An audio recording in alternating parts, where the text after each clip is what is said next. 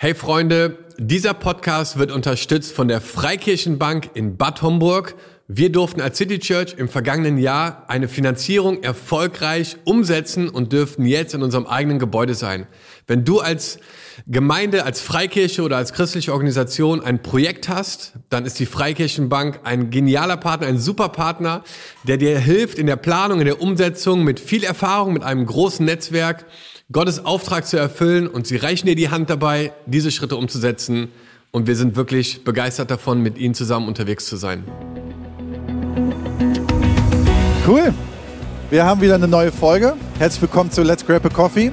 Und zwar die Ausgabe der Bundeskonferenz ähm, der Pfingstgemeinden hier in Willingen. Und äh, wir sind hier im Foyer. Hier sind um uns herum ganz viele tolle Pastoren und Leiter und eine ganz inspirierende Konferenz. Und wir haben gedacht, wir nutzen die Chance, hier Aufnahmen zu machen, weil wir ganz tolle Leiter haben. Und wir haben hier zwei ganz, ganz geniale Leiter.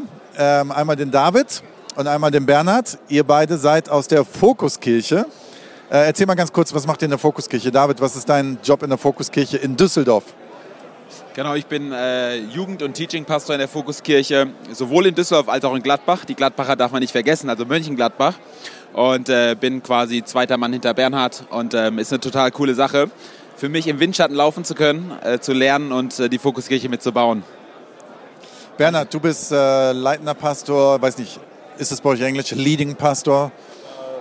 Lead Pastor, ja. Ja, Lead Pastor. Oder Senior Pastor, was passt zu meinem Alter ganz gut. Genau, ja. du bist auch schon ein paar Jahre jetzt in Düsseldorf, ne? Ich bin jetzt, äh, nächstes Jahr werden es zehn Jahre. Wow, stark.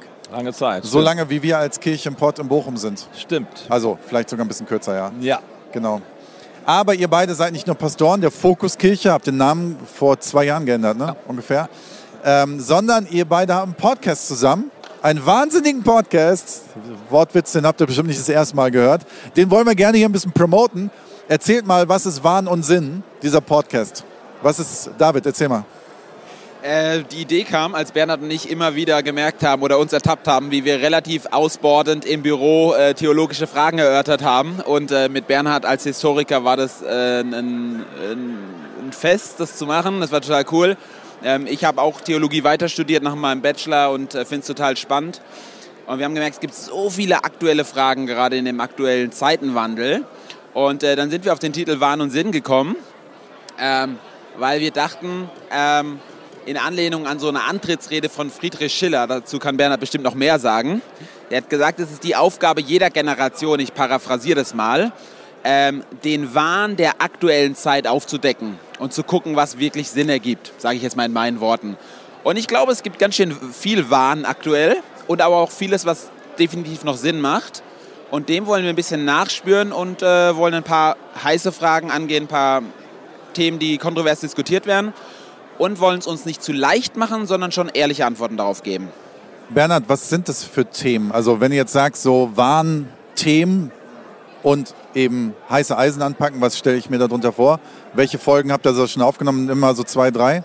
Ja. Also es geht vor allen Dingen um theologische Fragen, also Theologie und äh, philosophisch-gesellschaftliche Fragen. Also wo findet Wahn statt, den wir wahrnehmen, wo wir merken, wow, das ganze Ding hat Schlagseite. Eben in theologischen Fragen, dass wir merken, wow, die Theologen, die heute maßgeblich am Ruder sind, äh, schauen in die Bibel mit einer gewissen Brille. Und jede Zeit hat ihre Brille. Und der Historiker, das ist die große Chance des Historikers, schaut über die Zeiten und kann dann sehen, wo die Pendelausschläge mal nach links, mal nach rechts gehen. Und äh, unsere Aufgabe ist es, dass wir sagen, hey, wir wollen die Kontinuitätslinien, auf die es wirklich ankommt, rausarbeiten und äh, dann quasi auf dieser Grundlage auch in die Zukunft schauen. Mach mal ein Beispiel. Also was für ein Thema, was war euer schönstes Thema bisher, wo ihr sagt, da habt ihr am meisten Spaß gehabt? Uh, was war das schönste Thema, David? Oder sagt irgendeins. Also das meist abgerufene Thema war auf jeden Fall Diversity. Wir haben Ah. drei Folgen äh, Da. zum Thema der Stunde gemacht, mit Abstand am meisten abgerufen. Wir haben jetzt gerade drei Folgen zur Endzeit gemacht. Ähm, Ich habe die auf YouTube hochgeladen, die eine Folge, die hatte in einem Tag 600 Aufrufe oder sowas. Da ging es um den Antichristen und äh, um Hure Babylon, also äh, sowas. Ähm, aber wir nehmen auch so echt so, so aktuelle Themen auf, wie zum Beispiel Ruhe, Stille, was ist Gebet überhaupt? Ähm, in die Richtung gehen verschiedene Folgen und ähm, ja. Schön. Also klingt super spannend. Ähm, wo findet man euch? Mit Wahn und Sinn? Überall, wo es verfügbar ist. Spotify, Google Podcast, Apple Podcast, YouTube. Und Wahn und Sinn heißt es wirklich, ne? Exakt. Nicht, nicht Wahnsinn. Nee, Wahn, Leerzeichen und Leerzeichen Sinn. Okay, cool. Ja, hört es euch gerne an. Aber heute möchte ich mit euch über ein spannendes Thema diskutieren, weil wir nämlich hier auf der Bundeskonferenz gestern euch, wir haben eine Aufnahme auf der Bühne von euch gehabt mit äh, den ganzen 1000, 2000 Leuten, die hier saßen. Ähm, und ihr habt das Thema diskutiert, so ein bisschen, ich würde jetzt mal sagen, Zukunft der Kirche, ne? Ähm, du hast es äh, moderiert, David, und du hast historische Antworten gegeben. Und ich fand das so spannend und habe gedacht, wir wollen bei Let's Grab a Coffee da mal kurz ein bisschen in die Tiefe gehen. Weil wer fragt sich nicht, was die Zukunft der Kirche ist? Wandel der Kirche, das Wort Corona können wir alle nicht mehr hören, aber es hat sich in der Zeit was gewandelt. Und wir wissen aus der Kirchengeschichte, du weißt es umso besser, weil du Kirchengeschichtler bist, dass immer Kirche frisch bleiben muss. Also es muss am Zahn der Zeit sein, es muss schauen, welche Generation sprechen wir gerade an, was brauchen sie gerade. Dann geht es natürlich manchmal um Musikstile, es geht um Form, aber es geht auch um Inhalte, es geht auch um Dinge, die vielleicht gleich bleiben sollten, nur anders verpackt sind. So, was siehst du gerade, wenn du, wenn du es so formulieren würdest, was siehst du gerade, was sich am stärksten wandelt, wenn du Kirche anschaust? Also vielleicht zwei Antworten aus der Binnenperspektive und aus der externen Perspektive, also der, aus der gesellschaftlichen Perspektive. Ich fange mal mit dem zweiten an. Die gesellschaftliche Perspektive ändert sich oder hat sich schon geändert in den letzten paar Jahrzehnten und wird sich noch weiter dramatisch verändern. Du, als ich geboren wurde, 1963, waren 95 Prozent aller Bundesbürger Mitglied einer großen Kirche. 95 Prozent. Das war noch richtig christlich, christliches Abendland. Jetzt haben wir weniger als 50 Prozent. Die Gesellschaft hat sich komplett dechristianisiert. Die Leute, die jetzt die Meinungsbildungsprozesse bestimmen, haben oft keinen christlichen Background mehr. Es kommen ganz viele experimentelle, philosophisch experimentelle ähm, Ideen plötzlich nach oben. Das Menschenbild ist nicht mehr christlich verankert, sondern irgendwie, äh, du kannst alles aus, alles aus dir machen und viele andere Dinge mehr. Das heißt, die Rolle der Kirche ist eine Minderheitenposition geworden. Nicht nur der Freikirchen, sondern auch der großen Kirchen. Der Dauerbeschuss gegen die katholische Kirche ist ja nun wirklich jeden Abend zu spüren. Die sind so schlecht drauf, die sind so auseinandergenommen worden, die haben extrem viel Reputation verloren. Und das wird noch weitergehen. Das heißt, wir werden insgesamt nicht mehr Mal ganz kurz, das, hei- also wenn man das jetzt so hört, könnte man sagen, Kirche ist voll in der Krise. Natürlich ist die Kirche voll in der Krise, aber in einer konstruktiven Krise. Weil letzten Endes äh, wird es jetzt darauf ankommen, die wirklichen Basics der Kirche wieder nach vorne zu bringen. In der Zukunft wird es was kosten, Kirche zu bauen. Es ist nicht mehr, hey, wow, super, du bist in der Kirche, sondern was? Du gehörst auch zu diesem verrückten Laden? Ihr seid doch alle, ihr seid doch alle irgendwie neben der Kappe, ja? Und dann kommen die typischen Themen, die man uns dann vorwirft. Es wird was kosten. Das heißt, die Leute, die in der Zukunft zur Kirche gehören, müssen schon sehr überzeugt sein. Und dann spielt die Konfessionsgeschichte gar keine so große Rolle mehr. Aber es ist interessant, ne? wenn man jetzt mal über Jüngerschaft nachdenkt. Jüngerschaft kostet was. Ja, genau. Also wenn man es jetzt mal konsequent anguckt, wir sind ein Laden voller Menschen, wo wir eigentlich sagen, natürlich Gnade ist umsonst, das ist ein Geschenk, keine Frage. Aber ich glaube, wir haben auch ein paar Generationen zu viel gepredigt, alles ist easy peasy, ne? Sondern Jüngerschaft bedeutet ja auch, ich mache mich auf den Weg und verändere etwas, verändere mich, was schon das Anstrengendste ist, aber verändere auch das, wer wir als Organisation sind. Und äh, das ist halt interessant, mal zu hören von dir, wo, wo würdest du sagen, in dieser gesellschaftlichen Veränderung, was müssen wir denn da machen? Worauf müssen wir uns konzentrieren? Was bedeutet das denn, Minderheit zu sein? Das müssen wir erstmal lernen als Christen. Wir sind das ja nicht gewohnt. Wir sind ja eigentlich alle irgendwie auf der Welle geschwommen. Ja, Christsein ist irgendwie gesetzt. Ne? Das ist es nicht mehr. Und wenn man das mal geschichtlich betrachtet, das hat es in den letzten 1700 Jahren nicht mehr gegeben. Würde jetzt ein bisschen weit führen, aber konstantinische Wende ist für Leute, die sich mit Kirchengeschichte beschäftigen, ein stehender Begriff. Da hat nämlich der Staat ist eine Partnerschaft mit der Kirche eingegangen, die bis in unsere Zeit gereicht hat. Das heißt, die moralisch-ethischen Vorstellungen äh, der Kirche werden für die Gesamtgesellschaft einfach übernommen und dann politisch auch festgeklopft. Wir haben einen starken Rückenwind gehabt über Jahrhunderte. Das ist weg. Das heißt, wir müssen uns nochmal ganz neu bewähren und ähm, da geht es natürlich um Lebensführungsfragen, aber auch um Glaubensfragen. Also jemand heute zu erklären, dass da jemand gekommen ist, der für uns am Kreuz gestorben ist, macht für viele überhaupt gar keinen Sinn mehr. Also es ist nicht, nicht nur ein Thema, nicht das bekannte Thema Homosexualität, ja oder nein oder Diversity, das auch, aber es geht viel, viel, viel tiefer. Wir müssen nochmal ganz anders den, Christ, den christlichen Glauben äh, auch darlegen und verständlich machen. Das ist eine riesige Herausforderung und mir macht es Spaß. Das ist eine riesige Chance auch da drin, dass eine Kirche sich ganz neu findet und ein Momentum ausgelöst wird. David, jetzt ist es ja so, das Gepräge der letzten, sagen wir mal, 20 Jahre, 10 Jahre sehr stark, 20 Jahre, ist jetzt schon ein bisschen, das ist ja nicht erst seit heute. Also wir sind ja schon ein bisschen länger dabei und wir haben dann angefangen, attraktionale Kirche zu bauen.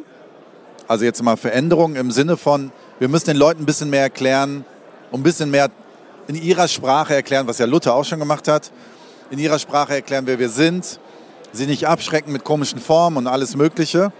Aber David, da wandelt sich gerade was, oder? Also, oder wandelt sich was? was? Was siehst du, was denkst du? So unbedingt. Ähm, ich merke das ja ganz stark, weil ich viel, mit viel auch mit Jugendlichen unterwegs bin. Und ähm, das Echte wird mehr betont. Also nicht mehr die Performance, nicht mehr tatsächlich die exzellente Musik so sehr, ich habe gerade mit einem Freund geredet, der ist Jugendpastor, der hat gesagt, in seiner Jugendfreizeit, die hatten diesen Sommer eine Jugendfreizeit, war der bestbesuchte Ort, war der Gebetsraum, der 24-7 offen war. Und die Jugendlichen sind da einfach zu Hunderten reingegangen und haben 24-7 gebetet. Die ganze Woche lang war der Gebetsraum nie leer. Da lief keine exzellente Musik, da war keine Band auf der Bühne. Die sind einfach rein und haben für Erweckung gebetet. Das ist Wahnsinn. Und das erlebe ich bei mir in der Jugendgruppe auch. Die Jugendlichen, die zu mir kommen und sagen, wir müssen mal eine Gebetsnacht machen, wir müssen mal fasten, wir müssen beten. Also total anders. Und ähm, ich merke ähm, auch, dass sie eben, sie sehnen sich nach etwas real Erfahrbarem. Also nicht nur nach, nach jemandem, der, der predigt über was er erfahren hat, ein guter Prediger auf der Bühne, sondern sie sehen sich danach, dass sie das selber erfahren. Und deswegen meine Erfahrung zum Beispiel in meiner Jugendgruppe ist, die besten Gebetszeiten haben wir nicht, wenn wir als Leiter zum Beispiel für Leute beten, sondern wenn die untereinander füreinander beten. Das ist, äh, sagen sie mir immer wieder, das wünschen sie sich. Partizipation, ne? Also genau. ich bin Teil dessen. Aber es ist interessant, von dem, was Bernhard gerade gesagt hat, ist ja im Prinzip, also 24 Stunden Gebetsabend oder Gebetszeit kostet mich was. Also es kostet mich ein Opfer, Zeit zu bringen, in der Nacht irgendwo hinzugehen. Das passt ja voll dazu, ne? Also uns muss es wieder was kosten, aber anscheinend ist die Generation auch bereit, oder? Also ich will mal eine Anekdote erzählen. Ich habe ich hab einen Jugendlichen bei mir in der Jugendgruppe und er erzählt mir, hey, ähm, ich habe Freunde, die überlegen gerade, welcher Religion sollen sie sich anschließen und sie überlegen, ob sie entweder zum Christentum konvertieren oder zum Islam konvertieren. Und weißt du was? Sie tendieren zum Islam, weil sie immer wieder an Kirchen vorbeifahren und die sagen, bleib wie du bist, mach was du willst. Und er sagt, wir müssen für sie beten. Und das Krasse ist ja, dass sie zum Islam konvertieren, der sagt Unterordnung. Der sagt, hier geht's lang. Und ähm, das bedeutet auf der anderen Seite, dass sie das Christentum in der Form sogar fast abgeschreckt hat. Also die Jugendlichen jetzt, von denen ich rede. Fast zu einfach, ne? Äh, wo es fast zu einfach ist. Ich sage jetzt nicht, das ist jetzt eine anekdotische Evidenz, dass es immer so ist. Aber das ist schon das erste Mal seit Jahren, dass ich so Gespräche häufiger führe, wo Leute sagen, ja, ähm, sie wollen sich wieder was kosten lassen und sagen, wir müssen rausgehen. Meine Jugendlichen wollen auf die Straße gehen, die wollen evangelisieren. Ähm, während ich damals noch so ein bisschen zögerlich war, auf die Straße gehen und so weiter. Haben wir gerade irgendwie abgelegt gefühlt, ne? Genau. Sondern wir haben uns dann mehr so versteckt hinter unserem Bühnendesign und was auch immer, weil man es jetzt mal ein bisschen klischeehaft sagt. Ja. Ähm, ich finde immer, also bei mir schlagen immer so verschiedene Herzen. Ich, ähm, weil ich, ich bin so, ich liebe auch das Attraktionale. Also ich glaube, wir alle irgendwie, oder? Weil ich, ich denke dann, wenn ich solche Gespräche führe, lass uns jetzt nicht anfangen, auf einmal schlechte Musik zu machen und schlechtes Bühnendesign und schlecht zu kommunizieren. Ich glaube, also ich vermute mal, was würdet ihr dazu sagen? Das darf nicht die Kehrseite davon sein, oder? Es ist ja genau das, was ich vorhin gesagt habe, diese Schlagseiten. Ne? Äh, die, jede Zeit hat einen gewissen Wahn und übersteuert gewisse Dinge, die man für wichtig hält. Und unser Job als Leiter ist es immer, in eine gewisse gesunde Balance zu kommen äh, und das auszugleichen, was an Überschwang da ist. Und bei uns als Pfingstlern haben wir die letzten Jahre gemerkt, unser Überschwang war irgendwie spooky. Wir müssen das irgendwie wieder einfangen und äh, es so präsentieren, dass Leute damit auch klarkommen. Jetzt plötzlich die jüngere Generation, nachdem wir 10, 15 Jahre äh, relativ redu reduziert unterwegs gewesen sind, die die schlechten Erfahrungen von früher gar nicht mehr kennen, die sagen, äh, her damit, ja, lass uns mal richtig auf den Putz hauen, wir wollen mal Holy Spirit und so. Und wir merken, wow, da ist wieder eine Sehnsucht entstanden, die wir dachten, irgendwie im Griff zu haben und plötzlich sind da wieder Defizite entstanden. Und das ist das, da durchzunavigieren. Und äh, die große Chance, die ich darin sehe, ist, dass jetzige Fragen nach mehr Heiligem Geist basiert auf einer Nichterfahrung. Nicht auf einem Überdruss, kann es noch ein bisschen besser werden, noch, noch ein bisschen anders werden, sondern wir haben es noch gar nicht richtig erlebt. Und das ist immer die große Chance, dass etwas richtig echt wird. Ne? Und deswegen habe ich da voll Bock drauf.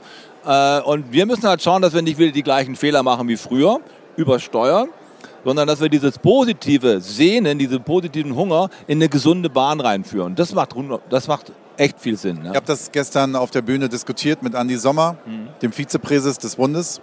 Er hat ein paar coole Antworten dazu gehabt. Vielleicht, was würdet ihr so sagen aus dem, was ihr gestern gehört habt oder auch was ihr natürlich selber an Erfahrungen habt? Lass uns das mal, wir sind ja alle, wir sind ja alle Menschen, wir wollen jetzt, jetzt sag doch mal wie. Also jetzt bin ich ein, keine Ahnung, bin ich ein Gemeindegründer oder ein Jugendleiter oder ein Pastor und sag, jetzt sag dir mal, was, was soll ich denn jetzt machen? Jetzt habe ich endlich den schwarzen Vorhang dahin gehängt und das Schlagzeug steht da. Und äh, ich habe drei bunte Lampen unter der Decke. Soll ich das jetzt alles wieder abhängen? Oder was, was ist denn jetzt eigentlich? Ne? Also wo drauf, und wir wissen ja, alle Formen sind es letztendlich nicht, aber, oder, oder nicht das Äußere, aber was im Kern würde man sagen, so ey, legt man Fokus da drauf gerade, um Kirche relevant zu machen, um die Generation zu erreichen? David, was würdest du sagen? Ich mache drei Vorschläge. Das eine hat der Bernhard gestern schon gesagt. Martin Luther hat äh, 1526, glaube ich, in, in, seinen, in der deutschen Messe vorgeschlagen, dass man verschiedene Arten von Gottesdiensten hat. Man hat öffentliche Gottesdienste, man hat interne Gottesdienste. Mein erster Vorschlag, unterschiedliche Arten von Veranstaltungen. Heiliggeistabende, Gebetsabende. Mein zweiter Vorschlag ist, ähm, dass man mehr ähm, tatsächlich darauf baut, dass Leute sich gegenseitig dienen, statt vom Leiter gedient, äh, bedient zu werden. Also Zurüstung der Heiligen, Epheser 5 und dass man wirklich, wenn man Gebetszeiten hat, dass man darauf achtet, betet ihr füreinander. Und das kann man auch in einen übrigens in, in guten Setting auch vor dem Gottesdienst einbauen, wo man vor dem Gottesdienst als Team betet oder, oder, oder. Und das Dritte ist, ich glaube, es braucht Raum für Stille. Also, dass man auch den jungen Menschen mal ein Abend oder ein, selbst einen Morgengottesdienst Räume der Stille hat. Da muss man, glaube ich, schon hineinleiten. Aber dass man das anbietet, damit sie in diesem Raum der Stille, ohne beschallt zu werden, selber Erfahrungen machen können. Das wären meine ganz drei, äh, drei ganz konkreten Vorschläge. Ja, wir sind ganz schön laut geworden als Kirchen, das hast du gestern nämlich auch gesagt. Ähm, ich ich sage jetzt mal, ich will mal eine spannende Frage stellen. Und das ist das, was ich so ein bisschen wahrnehme. Ähm, könnte das, also man macht so dann die Unterscheidung. Ich stelle jetzt mal deine These in Frage. Ähm, wir haben verschiedene Veranstaltungen. Jetzt könnte man klassisch sagen, das hat früher Willow übrigens schon gemacht. Sonntagmorgen ist der evangelistische Gottesdienst. Midweek, am Mittwochabend ist die Bibelstunde. Ne? Und da holen wir ein bisschen Heiligen Geist mehr rein. Da reden wir mal Tacheles äh, über ein paar biblische Themen. Was ich so ein bisschen wahrnehme, ist, dass viele Leute so eher in der jüngeren Generation sagen, ey, the real deal am Sonntagmorgen. Das ist evangelistisch. Leute, die reinkommen, die wollen, die wollen nicht irgendwie was erzählt bekommen. Er zeigt uns, was ihr glaubt, zeigt ihr, was ihr denkt und lasst uns da den Heiligen Geist erleben. Und das finde ich spannend, ne? wie man das miteinander vereint und es nicht aufspaltet. Also wir machen es ähnlich. Unsere Gottesdienste haben sich verändert, würde ich behaupten, in den letzten zwei, drei Jahren. Nicht viel, aber ein bisschen.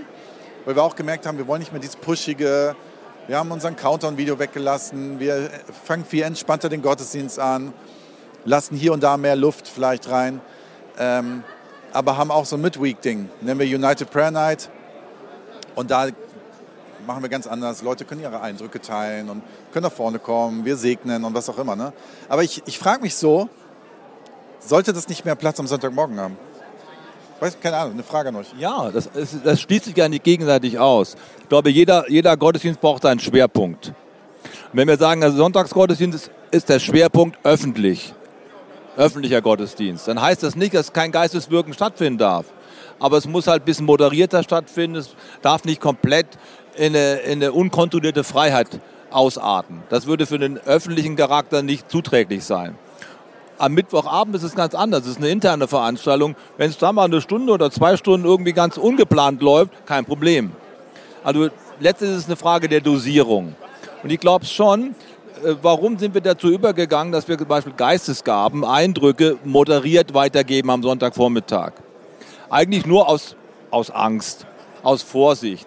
Weil wenn du in der Gemeinde bist, die schon länger existiert, hast du immer so ein paar Holy Rollers dabei. Und Uli Rollers. Holy Rollers dabei, die, äh, jo, also die haben also sehr, sehr, sehr, sehr gewöhnungsbedürftige spirituelle Praktiken und auch eine Sprache, die dann irgendwie äh, schwierig. Aber ich habe überhaupt kein Problem, wenn ein 16-Jähriger nach vorne kommt und sagt, ich habe keine Ahnung, was hier los ist, aber ich glaube, der Heilige Geist hat, hat zu mir gesprochen, dann ist es super echt. Dann darf das auch unperfekt sein. Aber dann ist es nicht irgendwie so eine merkwürdige, fromme Leier, die dann Jetzt. abläuft. Genau. Und äh, das, glaube ich, ein bisschen rauszufinden, das darf ich zulassen, auch im öffentlichen Gottesdienst. Das, das, das, das verkraften die Leute auch. Aber wenn da so eine Schwester, eine Bruder kommt, der schon 30 Jahre beim Heiligen Geist und immer so, das wird dann ein bisschen merkwürdig, das würde ich da nicht zulassen. Und da ein bisschen das Fingerspitzengefühl zu bekommen, weil diese authentische Erfahrung, wenn so ein 16-Jähriger seine Erfahrung mit dem Heiligen Geist weitergibt, ist viel powervoller, als wenn ich es moderiere und ich es für ihn weitergebe. Das weiß ich schon. Und ich glaube, da müssen wir wieder ein bisschen lernen, ein bisschen mehr zuzulassen, weil das hochattraktiv sein kann. Aber nicht komplett aufmachen, das wäre auch falsch. Genau, ich glaube, was wir alle wissen, das ist ja jetzt ein No-Brainer, ist so dieses Geleckte. Wir alle wissen, an welchem Punkt wir klatschen müssen und wir wissen alle, an welchem Punkt wir uns freuen sollen und an welchem Punkt wir unsere Arme heben. Ne? So dieses einfach mal ein bisschen, ey, das ist das Authentische. Ne? Es ist, fühlt sich nicht mehr authentisch an. Es fühlt sich an, wir fahren alle ein Programm ab und da läuft ein Timer runter und wenn das nicht perfekt ist, dann sind wir alle unzufrieden.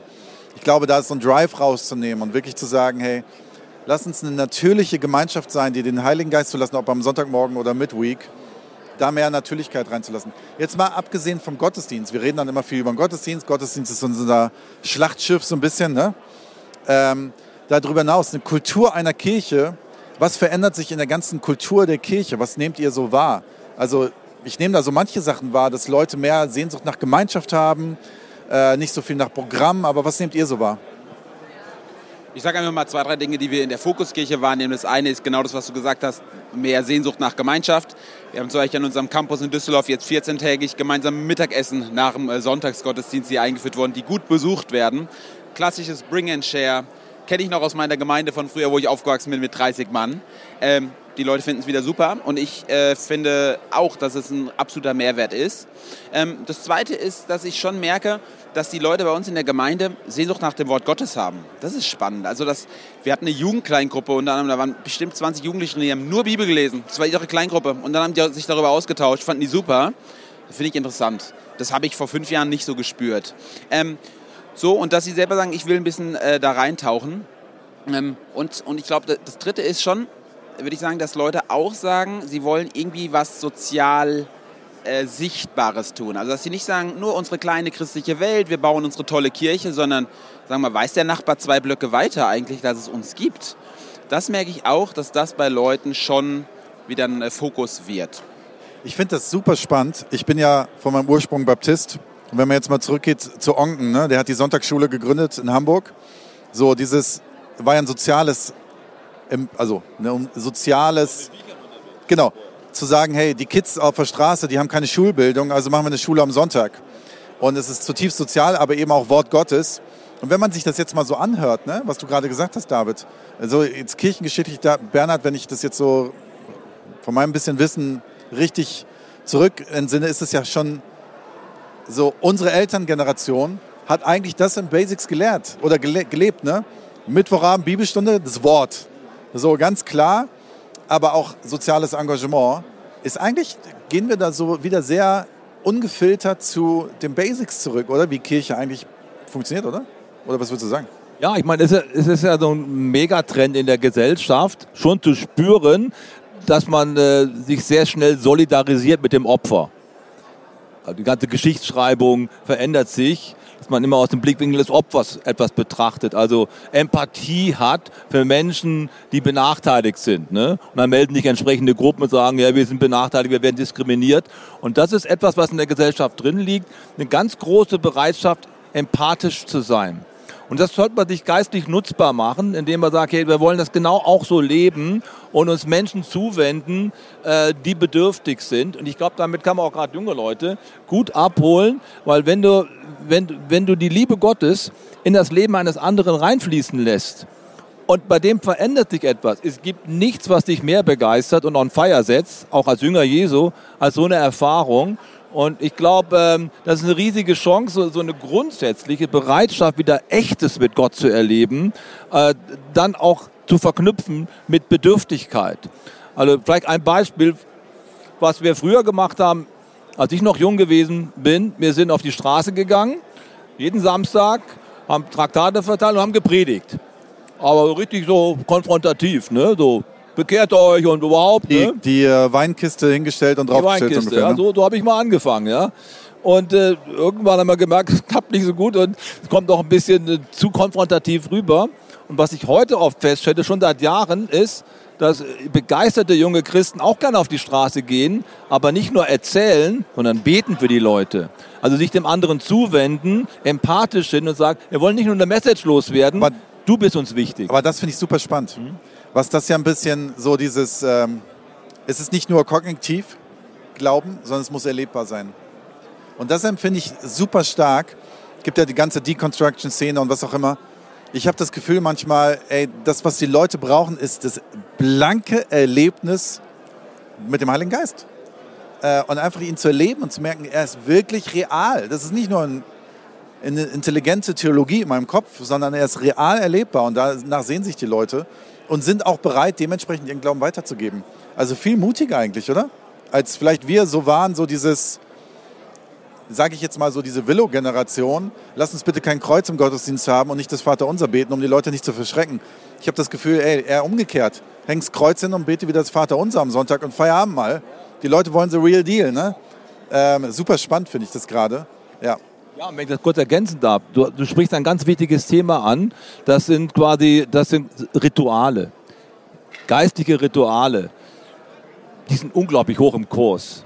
Es gibt, äh, man nennt das, äh, man nennt das City Pastoral. In der katholischen Kirche so eine Initiative, wo Kirchen in der Innenstadt einfach aufgemacht werden und dann läuft ein bisschen Musik im Hintergrund. Es ist hier mal da, wo ich beichten gehen kann. Es sind Kerzen, die angezündet sind, äh, verschiedene Dinge, die ich dann machen kann. Und äh, Leute haben ein riesiges Bedürfnis nach, nach, nach, nach Ritualen, nach geistlichen, bedeutsamen Handlungen. Und äh, da sind wir sehr schlecht drin als Freikirchler. Ich Wollten wir zurück zur Liturgie? Liturgie ist, ist, äh, Liturgie ist, ist was sehr, sehr Positives, wenn es kraftvoll ist. Wenn es runtergeleiert wird, das ist der, der klassische Vorwurf der Freikirchler, runtergeleiert. Ne, das ist ja auswendig gelernt. Aber das verkennt, dass in Ritualen und in gemeinsamen Handlungen eine unglaubliche Power liegt hier, mein, mein, Kollege neben mir hat es äh, mir gestanden, dass er tatsächlich in der Fokuskirche zum ersten Mal überhaupt mit der ganzen Gemeinde mal das Glaubensbekenntnis gesprochen hat. Und es hat was Positives bei ihm ausgelöst. Und meine, meine Kirche oder unsere Kirche, wir lieben es, bei der Taufe oder bei der Kindersegnung gemeinsam aufzustehen und so ein Glaubensbekenntnis rauszuhauen. Die ganze Kirche spricht, boah, das bewegt uns und ähnlich auch ein Abendmahl gut zu gestalten. Nicht nur so schnell den Keks raushauen, sondern hey, lass uns mal in die Tiefe gehen. Oder Sündenbekenntnis. Wir hatten heute Morgen eine, eine junge Frau da auf der, auf der Bühne, die habe ich nachher nochmal gesprochen, hat mich sehr, sehr angesprochen, die im Kiez in, äh, in Berlin arbeitet. Die Lotte, ja. Die Lotte, ne? Und die sprach davon Sündenbekenntnis. Ne? Wie sie mit den Leuten dann spricht, das macht dich kaputt, wenn du so weitermachst. Ne? Und wenn deine Ehe wird, wird draufgehen, die konfrontiert in der liebenvollen Art und Weise und führt Menschen zu Ritualen. Jetzt wird das gebeichtet und dann, dann gibt es dann auch Handlungen und wir müssten das mehr einsetzen, weil, das, weil da eine Kraft drin liegt. Ja, ich habe das Gefühl, mutiger zu sein. Ja. Ne? Also ja. sie sagte heute Morgen, in, in, in Berlin ist nicht das Problem, dass du schräg wirst, weil du kannst an alles Mögliche in Berlin glauben. Dann kannst du auch sowas bringen. Aber zu sagen, dann, kann, dann, sagt, dann sei lieber richtig ehrlich und das ist so ein bisschen mein Gefühl. Ne? Ich habe das Gefühl, ey, zurück zu den Basics, klare Predigten, klar die Dinge benennen, klare Theologie haben ähm, und nicht so viel Nebel um das ganze Ding rummachen. Ähm, und ein bisschen, bisschen klarer zu sein. Ich finde es super spannend, auch was Form angeht. Die City Church Köln hat ihr ganzes Gebäude jetzt weiß, entschlackt. So dieses, äh, lass uns mal alles wegnehmen, was uns ablenkt, sondern mehr so, wir haben alle so viel Bilder und Zeug im Alltag und lass uns mal entschlackt am Sonntag sein. Kommt mega an übrigens, mega an. Und einfach neue Wege wagen Und das ist so ein bisschen so, was, wo wir uns auch zu ermutigen wollen. Deswegen wollen wir das Gespräch hier führen und einfach sagen, hey, lass uns da ermutigen, mal neue Wege zu gehen. Weil, wie gesagt, manche Kirchen denken, nur weil die Nebelmaschine jetzt auf der Bühne ist, kommt die Erweckung. Das ist wieder passé. Lass uns mal weiterdenken und überlegen, was ist denn die Zukunft der Kirche? Ähm, wie können wir Kirche relevant bauen heute? Und äh, wo, wo tickt das ganze Ding gerade? Ne? Ähm, du wolltest gerade irgendwas ergänzen oder nee? Nee, nee. Ähm, ich stimme dir voll, äh, mit vollem Herzen zu. Ja, schön. Vielen Dank, dass ihr Part dessen wart mit den zwei sehr inspirierenden Menschen. Schaltet mal in ihren Podcast und hört euch ihn gerne an und er ist mega inspirierend. Ähm, ihr könnt das, was wir hier besprochen haben, in unserem Leaders Guide nochmal nachlesen auf unserer Homepage, den könnt ihr abonnieren. Und ich möchte an dieser Stelle noch ganz kurz Werbung machen. Ähm, wir promoten hier die Willow Creek Konferenz und die findet im März wieder statt in Karlsruhe und äh, möchte euch ganz herzlich dazu einladen. Ihr könnt mit dem Promo-Code, den es auf unserer Homepage geht, bekommt ihr Rabatt, wenn ihr euch dazu anmeldet. Ganz starke Redner. Carrie Newhoff ist einer meiner Lieblingspodcaster. Ähm, das sind richtig gute Leute. Und äh, genau, und ihr könnt gerne am 1. des nächsten Monats wieder einschalten mit einer neuen Folge. Schön, dass ihr dabei wart. Vielen Dank, dass ihr dabei wart, ihr beiden. Und äh, Gottes Segen. Danke dir. Ciao. Und wir wollen uns an dieser Stelle nochmal ganz herzlich bei Goodworks bedanken, die Jungs, die das heute möglich gemacht haben, dass wir hier diesen Podcast aufnehmen wollen und die dich unterstützen wollen und deine Gemeinde im Bereich der Technik voranzugehen. Sie sind dein Ansprechpartner für gesundes und nachhaltiges Wachstum in dem Bereich Technik. Die sind richtig gut drauf, kann ich euch wärmstens empfehlen, äh, mit den Jungs in Kontakt zu treten. Yes, äh, alles weitere auf deren Webseite, Workshops, E-Learnings, ganz viel, was sie anbieten. Genau. Danke, dass ihr das möglich gemacht habt, dass wir heute diesen Podcast aufnehmen konnten.